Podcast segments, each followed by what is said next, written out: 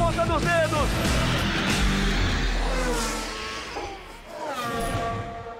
Amigos do Na Ponta dos Dedos, nosso podcast do Grupo Globo que trata exclusivamente de motor. Um grande abraço a todos vocês. Eu quero primeiramente agradecer a grande audiência, o número de cliques na ponta dos dedos que tá pegando, tá pegando gosto por parte dos telespectadores que tem mais esse canal no Globoesporte.com para se relacionarem conosco. Eu já aproveito e passo o nosso endereço eletrônico que é podcasts podcast com S no fim, arroba globesport.com. Você pode mandar a sua pergunta, a sua cornetada, mandar aí a sua sugestão e a gente vai tocando a bola sempre, toda semana aqui no Na Ponta dos Dedos. Mais uma vez recebendo o Luciano Burti, que comentou a prova da Alemanha, uma prova espetacular. O Luciano Burti deve ter precisado de guarda-chuva, né? Porque a prova aconteceu de tudo, ele já já vai também falar e vai cumprimentar os amigos do Na Ponta dos Dedos. E estou recebendo aqui pela primeira vez o meu coordenador, aquele cara que fica bisurando no meu ouvido um monte de coisa que eu tenho que falar,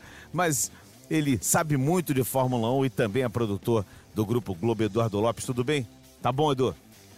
Tudo bem, Serginho? Tudo bem, Luciano? Olá a todos. Primeira vez falando ao vivo, então se eu falar alguma besteira já me perdoem.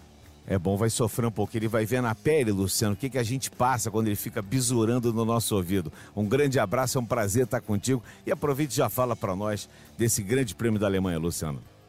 Prazer, Sérgio. Prazer, Edu. Realmente, vamos pegar no pé dele aí. Vamos deixar passar em branco, né, Serginho? Vamos dar uma canseira nele aqui. É, mas vamos lá. É, cara, que corrida, hein? Que corrida.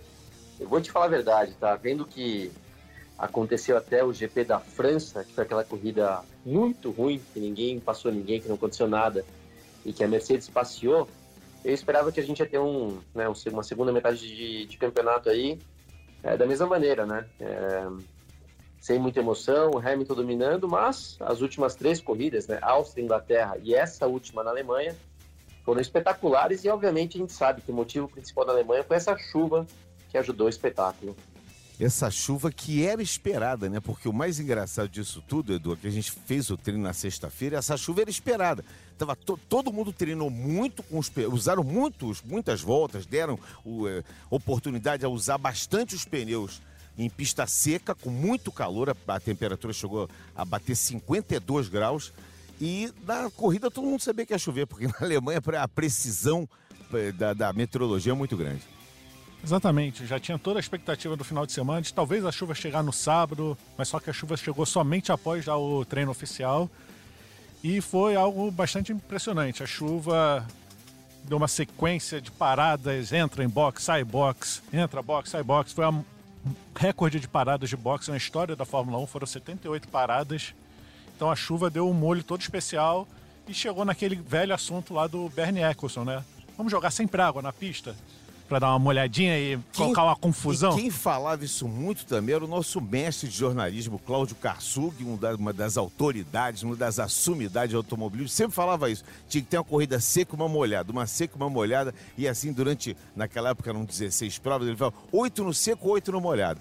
Isso seria, é, digamos assim, um fator que ia que ia equilibrar muito a Fórmula 1. Mas acho que o mais legal disso tudo, mais legal disso tudo, é não ter isso é, é, é, é ser o imponderável, né, Luciano? É na sexta-feira tá 52 graus e domingo acordar a temperatura tá 16, né? Eu acho que esse imponderável da Fórmula 1 é que é, é, nos, nos, presenteou né, com, esse, com essa corrida espetacular, com 78 paradas, um recorde absoluto.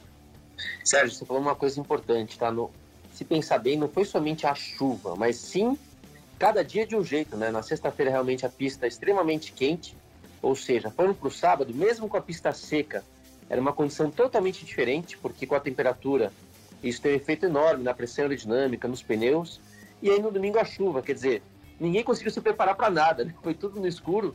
Então realmente a chuva foi principal, mas não foi somente a chuva, foi essa mudança entre os dias quando ninguém pôde se preparar. Então a gente vê é, até uma outra lição, né, de repente, quanto de repente menos teste tiver, e mais todo mundo for no escuro, às vezes é melhor também, né? Porque tá, pega todo mundo de surpresa.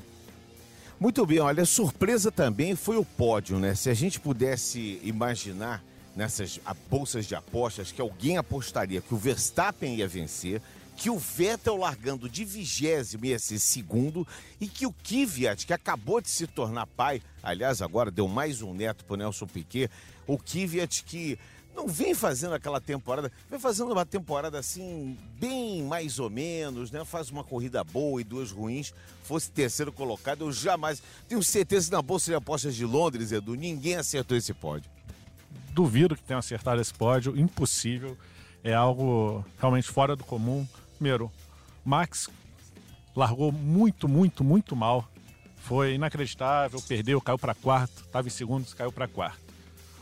O Vettel largando em vigésimo, fez a melhor corrida dele na Alemanha, chegou na, sua, na segunda colocação, foi a melhor corrida dele lá. E o Kvyat, que teve filho com a Kelly Piquet, acabou de nascer, então teve um final de semana perfeito. Filho perfeito. e pódio. Exatamente. Olha só, a nossa enquete no, no Grupo Globo deu 45,77% de vitória dos telespectadores apostando na vitória do Lewis Hamilton. O Verstappen até que teve muito boa aposta, 24,77%. Agora os demais, o Vettel ficou na quinta posição com 4,18% e o Daniel Kvyat, espere me presta uma lente de aumento, 0,24% atrás do Stroll.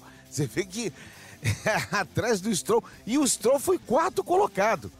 Eu torci demais, Luciano Burti. Eu em casa torci demais pro Lance Stroll.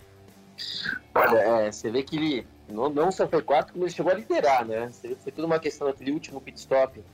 Quem viu o momento certo, quem entrou antes para colocar o pneu slick, se deu muito bem, que foi o caso dele. Até vi uma, uma declaração dos pilotos da Williams, né? Que meio que culpando um pouco a equipe, porque o próprio Russell, que ainda é um novato na Fórmula 1, que já tem experiência de corrida, obviamente, é, tem, queria entrar pro box de cara, ele tava. Ele disse que se tivesse entrado, sairia à frente do Stroll. Quer dizer, imagina uma Williams liderando, mesmo que fosse por uma volta, né?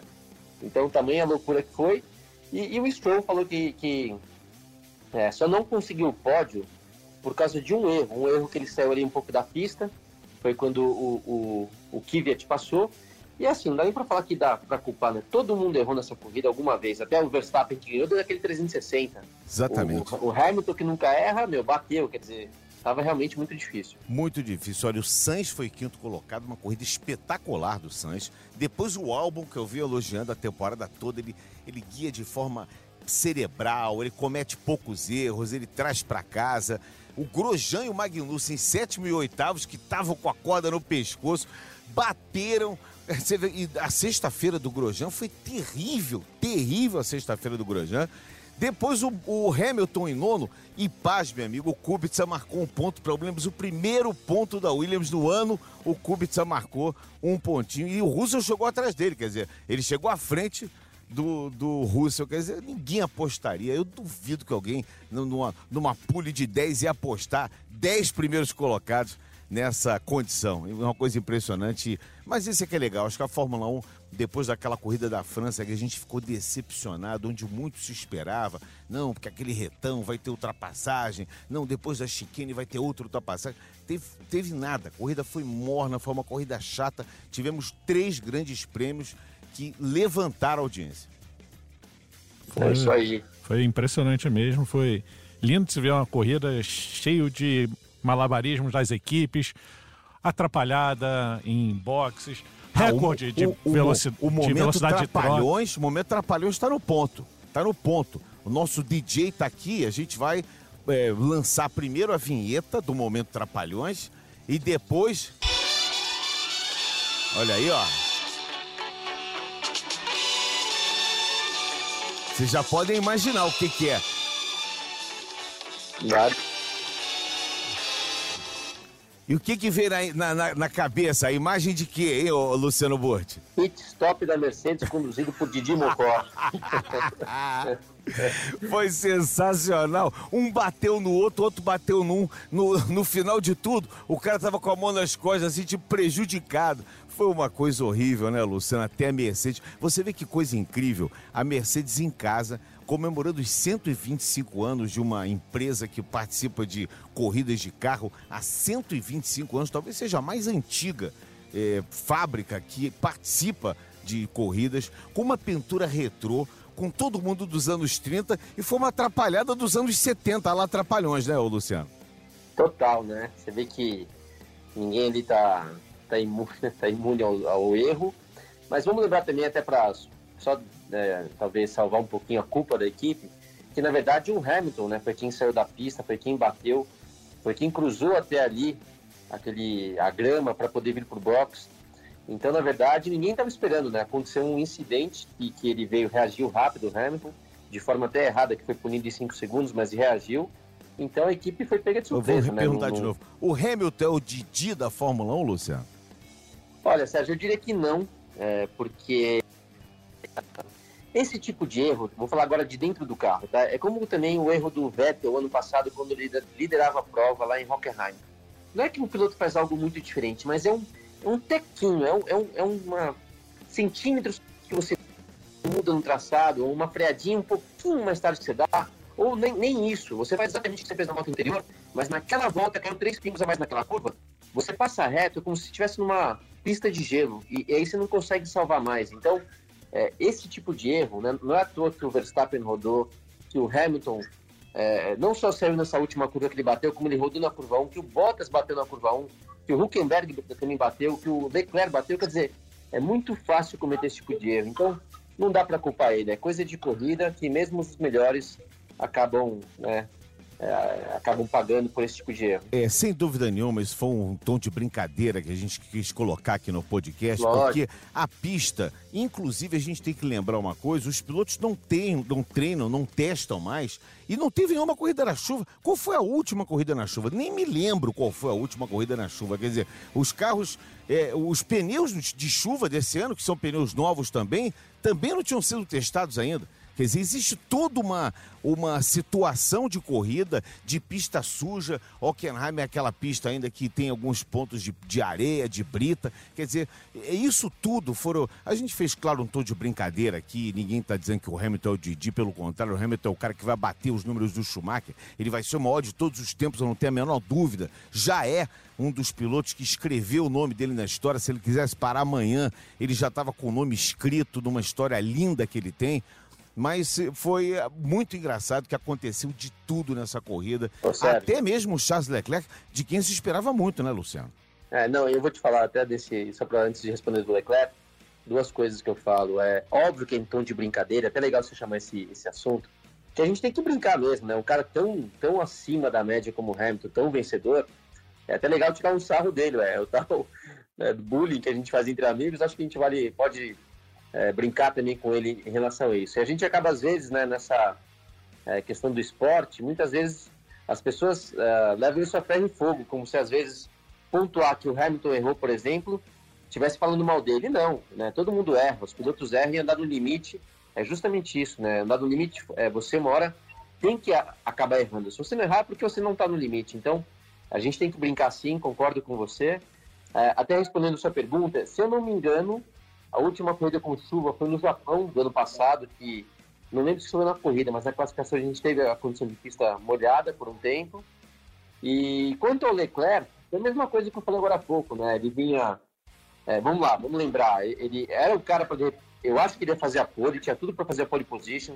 Mais uma vez a Ferrari teve problemas, então largou em, em décimo, né? Se não me engano, décimo. No- no- os trapalhões foram a Ferrari no sábado. É, né? Sábado foi uma atrapalhada total, né? Era praticamente uma primeira fila garantida, hein? Com Leclerc e Vettel, pela velocidade que eles tinham, que até de forma surpreendente, né? Eles conseguiram melhorar o carro ah, de uma corrida para outra, melhorar essa questão aerodinâmica do carro, assim, acho que ainda estão um pouco atrás da Mercedes, mas mesmo que seja apenas na classificação, não em ritmo de corrida, mas pô, já conseguem classificar na frente. Então tinham tudo para a primeira fila e fizeram atrapalhada de problemas né, distintos entre, entre os carros. Então o Leclerc já vinha fazendo uma corrida de recuperação, se tivesse largado na frente seria uma outra corrida. E numa hora dessa, que nem eu falei agora há pouco, uma escorregadinha de nada. E aí pior ainda, né, Sérgio? Naquela, naquela, naquela área de escape ali, é, cheia de óleo, cheia de meleca lá de pista de drag, que escorregava mais do que gelo, também não pode culpar o piloto, porque aquilo foi um grande erro da, da FIA, do, da organização da prova, em ter deixado aquele ponto da pista tão escorregadio assim. Eduardo Lopes, que é nosso produtor, está participando conosco aqui na ponta dos dedos. Fala, Edu.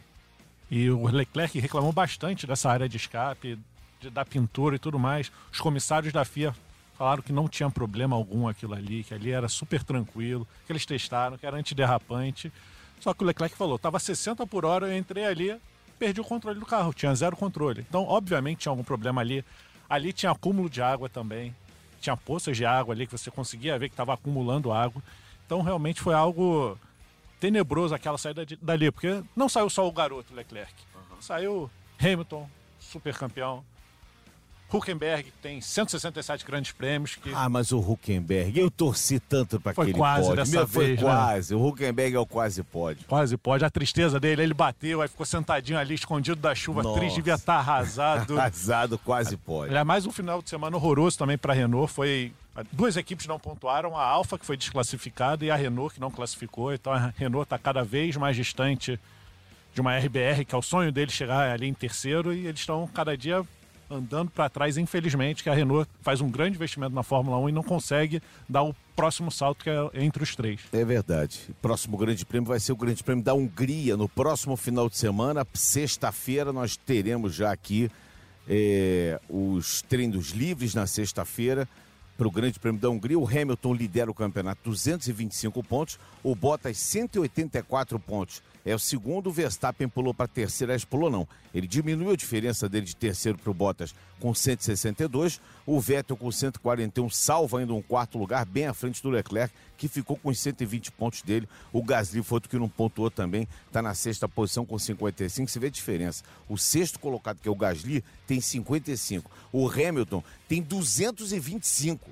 Quer dizer, o Gasly tem que correr três grandes prêmios, é, três, três anos na Fórmula 1 para poder chegar no, na pontuação do, do Lewis Hamilton nesse momento. E eu queria falar então rapidamente também, Luciano, o Eduardo Lopes e os amigos ligados no Na Ponta dos Dedos, nosso podcast de motor aqui do Grupo Globo, do próximo Grande Prêmio final de semana GP da Hungria. E aí a gente vai ter férias, depois só na Bélgica, no dia 1 de setembro, agosto inteiro sem corrida. Eu queria que você falasse um pouquinho. O GP da Hungria é aquele, digamos, cartódromo de Fórmula 1, né? Um, um autódromo que, que vai permitir pouquíssimas ultrapassagens. E, e o, o asfalto é bem abrasivo lá, né, Luciano? É, exato, Sérgio. Vamos lembrar que a corrida na Hungria, pela época do ano, é sempre uma corrida quente, né? É um país que, que nessa época do ano realmente tem uma temperatura alta e, e a Europa esse ano está extremamente quente. Então tudo tem, né, aí indicando que a temperatura vai ser alta, o que prejudica a Mercedes. É, é o único ponto que eu vejo a Mercedes podendo ter dificuldade lá é a temperatura, porque a gente sabe que o carro não só é o melhor, mas principalmente em curvas de baixa velocidade a Mercedes leva vantagem. A Ferrari, por exemplo, que a única vantagem que tem em linha reta, né, em velocidade alta, que você não tem grandes retas na Hungria, pelo contrário, a reta é curta. Eu digo que, né, você falou de um cartódromo, eu digo que a Hungria é Mônaco sem os muros ao lado, né, em forma de, de autódromo. Então, assim, é, é uma corrida difícil para as equipes, para os pneus, mas eu torço aí para uma certa competitividade, para uma temperatura realmente alta. A Mercedes tem essa deficiência aerodinâmica de não refrigerar tão bem o carro, uma escolha até da equipe, tá? Não é, não é um erro deles, não.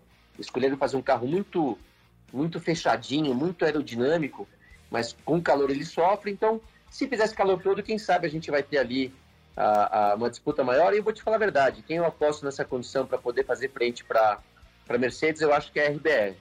Uhum. Olha só, deu uma sacada na temperatura aqui. A previsão é sexta-feira, máxima de 26, mínima de 16, com chuva.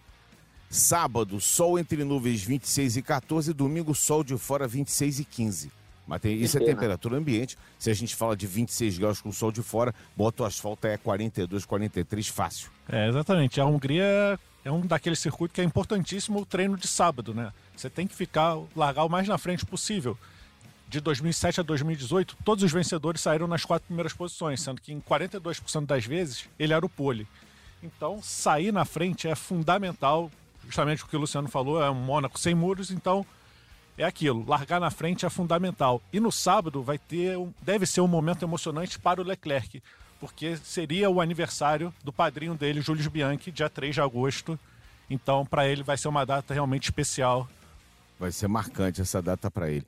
Eu queria falar rapidamente ainda sobre a desclassificação da Alfa. Uma espécie de controle de tração foi detectado por parte dos fiscais. Vocês têm um detalhe a mais sobre isso? Eu fiquei meio, meio surpreso com isso. Quer dizer, até agora não tinham detectado e nesse grande prêmio, depois de, de 10 corridas, descobriram que tem um controle de tração? É isso, Luciano é, Borti? Na, na, verdade foi o seguinte, Sérgio. Parece, posso estar enganado, que não foi algo assim feito por mal, né? Como eles uh, tiveram uma situação ali, não tinham treinado talvez em pista molhada com a, a, a largada, eles colocaram um mapa de embreagem que não condiz com o regulamento. vou tentar explicar aqui rapidamente. É basicamente o seguinte: é, é permitido um, um, um, delay, um atraso de, de reação entre o comando da embreagem e o torque de motor de até 70 milésimos de segundo. Quer dizer, assim que você solta a embreagem, a, a, esse comando para o torque do motor só pode ter no máximo 70 milésimos de segundo.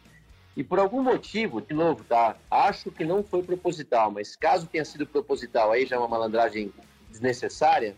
No caso da Alfa lá do Raikkonen e do Giovinazzi, tem um atraso de até 300 milésimos, né? Então, assim, no caso, 3 centésimos, acho que é 270 para um e 300 para o outro. Então, com esse, com esse pequeno atraso de, do comando da embreagem para o torque do motor, levando em consideração aquela pista muito escorregadia, o pneu já frio para largar e tudo mais, é, esse pequeno atraso pode ter ajudado a tração. E se a gente lembrar, o Raikkonen pulou para terceiro na largada. Então, assim, a largada dele realmente foi muito boa. É, quando os comissários identificaram isso no final da, da prova, via lá, né, puxaram a telemetria e identificaram isso, eles foram punidos. E é o tipo de argumento que, se for intencional ou não, só eles vão saber, mas os números mostram que estava fora do regulamento e por isso eles foram realmente punidos. Espetacular. Você sabe que eu não, não, não tinha a menor ideia sobre isso, essa parte do regulamento. Eu é, achei. É... Esse, é aquela coisa, estudar o regulamento. A gente sabe as leis, a, o regulamento, de uma forma superficial, mas esses meandres, assim, esses interiores, parágrafo 5, a linha 4. Vai que né? ninguém checa por Vai acaso. Vai que ninguém é... checa. É por isso que a Fórmula 1 é, é legal, porque até nos bastidores, até na, na biblioteca, alguém está ali buscando alguma coisa, algum décimo, alguma vantagem. Isso é que transforma a Fórmula 1 num esporte maravilhoso e é aquela briga de, caça, de gato e rato, né? Um vai lá, tenta fazer, o, o rato faz, o gato vai lá, tenta desfazer. É isso. Olha, é, olha só, amigos, neste final de semana nós teremos mais de 25 horas de motor na tela do Grupo Globo. Preste atenção. Na sexta-feira, são mais de sete horas de automobilismo no Sport TV 3. Vamos ter os treinos livres da Fórmula 1 e as corridas da Porsche Carreira Cup a partir de 5h45. Vai ser intervalado. Às 6 horas vai ter a primeira parte do treino livre, de 6 às 6, às 6 às 7 e meia. Depois começa a corrida da Porsche. Aí emenda com o nosso treino livre 2 e depois outra corrida da Porsche. Portanto, sexta-feira que os pais aí não ouçam, é que a garotada que gosta de Fórmula 1, que gosta de automobilismo, mata a aula. Porque vai ser legal pra caramba aqui no Grupo Globo essa sexta-feira. Então bota pra gravar e fica vendo quando, che quando chegar em casa. Depois do sábado tem o terceiro treino livre da Fórmula 1 a partir das 7 da manhã no Sport TV 2, seguido da primeira corrida da F2, porque teremos o Sérgio Sete Câmara Fórmula 2 volta a fazer parte do programa na Hungria, eh, do programa de participação conjunta né, da, da categoria de apoio à Fórmula 2. E depois o Sport TV 3, o, o Rouco dos Motores começa às 7h20 com o treino, isso já no, no da Moto 3, às 7h20 os treinos da Moto 3 e MotoGP e às 10 o treino oficial da Fórmula 1 na sequência do treino da moto. Ou seja, é automobilismo em quatro e em duas rodas para ninguém botar defeito. Domingo o Sport TV 2 já vai mostrar as corridas do Mundial de Moto Velô com o Guto Nejaim e o Fausto Maceira a partir de 5h40. As três categorias a gente mostra ao vivo e no Sport TV 3 tem a segunda corrida da F2 a partir de 6h25. E a Porsche Endurance começa às 8h30 amiguinho, tem que notar tudo isso, porque senão você fica louco. É botar vários lembretes no, no celular para tocar, despertar sininho toda hora, né, Dô Lopes? Você, sem parar, sem parar. E além disso, vai ter Fórmula 1 na Globo, no Globoesporte.com, aquele pré antes da corrida da Globo, o pós também. Então, sexta, sábado, domingo, ó, troca o controle da TV, deixa ele certinho, você vai ficar mudando. Sport TV 2, Sport TV 3 deixa a bateria do notebook carregada, qualquer coisa você vê as duas coisas simultâneas. Exatamente. E ainda entra no Globoesporte.com para mandar sua mensagem também para votar. Vai ser muito legal. Luciano Botti, palpites para o Grande Prêmio da Hungria. Você quer arriscar algum palpite aí? A gente, é engraçado é o seguinte, também tem uma coisa, vou falar aqui, vou dedurar. A gente faz um palpite aqui, chega no sábado, muda o palpite. Tá? Tem que manter o palpite aqui. tá bom, vamos lá. Eu vou te falar até de arriscar, até uma coisa que foi legal essa corrida. É, eu, quando eu apostei, quando o Galvão perguntou né, quem iria vencer, eu apostei no Verstappen, que era o terceiro naquele momento, né? E, e vou te falar, nem sei porque eu até postei no Verstappen e acabou dando certo. Só que dessa vez na Hungria, Sérgio, pelas condições da pista, pela temperatura aí que você já informou que não vai estar tão alta assim, eu vou ter que apostar no Hamilton, porque é uma pista que realmente favorece a Mercedes. É, eu sempre sou Hamilton, né, quando eu vejo uma situação é, que vai ficar talvez na mão da, da, da equipe dele. Então, uh, espero que o Bottas aí reaja para a gente poder ter uma disputa entre os dois. Que o Bottas, aliás, jogou fora uma oportunidade de tirar bons pontos do Hamilton na última corrida, né? Acabou batendo, enfim. Mas quem sabe então ele reaja, porém eu vou apostar no, no Hamilton. Você aposta no Hamilton para pole e para vitória? Exatamente. Muito bem. Eu, usando a prerrogativa de mais velho e apresentador do programa, vou pular o Edu para ele não passar a perna em mim. Pole position de Max Verstappen. Eu tô doido pro, pro De novo, Max Sérgio, fazer. tá é. tentando, hein? Mas eu tô tentando, eu tô tentando. Vitória de Hamilton, mais pole position de Max Verstappen. Eduardo Lopes. Bom, então para colocar o molho no campeonato, eu ia de Max, mas para ser do contra aqui, Bottas, dobradinha. Pole e vitória, colocando o molho no campeonato. Preferência com o Hamilton ainda ficando doente mais um pouquinho, mais uma semana, que ele falou que tava dodói essa semana aí, foi mais ou menos, então. E teve isso também, né? Teve um post do Hamilton dele logo depois da corrida, dizendo que ele estava debilitado fisicamente. Realmente, correr debilitado fisicamente é terrível. Em qualquer situação, seja no calor ou seja na chuva, é terrível. E parabenizando o Max Verstappen pela, pela vitória. O Max Verstappen vai se consolidando a cada dia que passa, a cada corrida que passa, como um piloto agora já, que a gente pode dizer, bastante maduro. E algo que a gente pode dar parabéns também para a RBR é que mais uma vez bateu o recorde de pit stop, fez em 1.88 com o Max. Foi, foi absurda aquela é. parada em Luciano. É absurdo, foi absurda, né? Pô, posso falar? É, quando eu vi, eu vi isso só hoje, tá? É, somente hoje eu vi e, e fiquei impressionado. 1.88, você realmente vê a parada, a precisão dos mecânicos, assim, algo que não dá para acreditar, né? Então, é, é, fantástico. Outra coisa que eu lembro também de parabéns para a Honda, né? Foram dois motores Honda no, Honda no pódio então, para quem passou tanto vexame com a McLaren, né, com o Alonso, ter dois carros no pódio é realmente fora de série. Impressionante, né? O que, que o Alonso deve estar pensando nessa hora? Foi aniversário do Alonso, né? O Alonso deve estar muito feliz. Feliz cumpleaños! Feliz Assistindo de casa, vendo dois motores Honda com duas equipes diferentes no pódio. Os caras da Honda parece que mandaram lá um presente para ele, na casa dele. Lá. Com o álbum ainda chegando em sexto, ou é. seja, entre os seis primeiros, três motores Honda. Espetacular, realmente. Bom, a gente vai concluindo aqui, mas antes, mandando a mensagem aqui para os nossos telespectadores, o Harrison, Herman Silva, ou então Harrison, de 29 anos, ele, ele fala uma coisa interessante. A falta de torcedores ingleses é, do Hamilton, e ele faz uma pergunta aqui: seria porque o Hamilton trocou a McLaren pela Mercedes? Ele, ele, ele, nutre alguma antipatia por parte da torcida inglesa? É a pergunta do Harrison Silva e eu quero que você responda aí a sua opinião, Luciano Burti.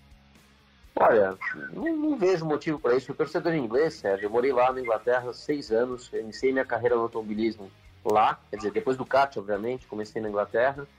Amo o país e gosto demais da torcida. Eu te falo, torcedor inglês, mais do que torcer para o piloto do seu país, eles torcem para o automobilismo, tá? Então, não vejo eles implicando por uma questão de nacionalidade ou por alguma coisa nesse sentido, mesmo que o Alonso teve algumas brigas aí, ou enfim, eles torcem para o automobilismo. Se você é bom, eu te dou um exemplo ótimo, tá? O Ayrton Senna era herói na Inglaterra. Então, assim, eles querem saber de piloto bom. Não importa o país, não importa algumas brigas que tiveram na pista, né? O Senna mesmo o Piquet brigou com o Mansell, o Senna brigou com o Mansell e nem por isso tinha um problema com os ingleses. Então eles querem saber de bom automobilismo. Muito bem, o Eduardo Batista ele lembra para nós aqui que foi a sétima vitória do Verstappen aos 21 anos de idade. Antes de Schumacher e Senna, ele já tem sete vitórias em Edu Lopes. Ele vai se consolidando aí com, como um piloto maduro. Ele assumiu de vez com a saída do Ricardo esse ano a primazia de liderar a equipe RBR, num momento que a RBR trocou de motor, ele está entregando tudo direitinho, né? É, ele está assumindo o protagonismo que se espera dele, muito melhor do que o pai, ainda bem, para a felicidade da Fórmula 1.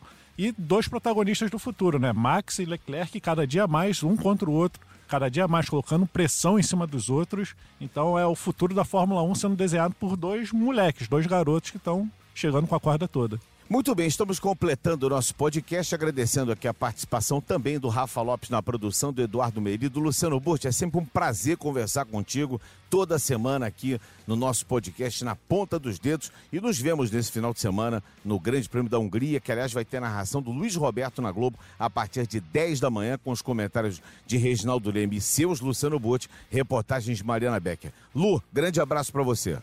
Bom, Serginho, é um prazer, sempre um prazer estar com você, já te falo isso, te falo isso sempre, tá? E esse podcast aqui tá muito legal, realmente tá ficando bem legal. E a gente pegou mole com o Edu, hein? a gente deixou ele passar batido aí, mas valeu, tá, Edu? Obrigadão também. isso aí. Olha só, mande a sua mensagem, o nosso endereço eletrônico é podcast com S no fim, podcasts, arroba Globoesporte.com. Eduardo Lopes, parabéns, parabéns pela sua estreia. Vê se não me buzina muito na sexta-feira no ouvido e eu quero que você venha mais vezes aqui. Um abração, Edu. Obrigado, gente. Obrigado, Luciano. Obrigado, Serginho. Foi um prazer enorme aqui a fazer essa estreia.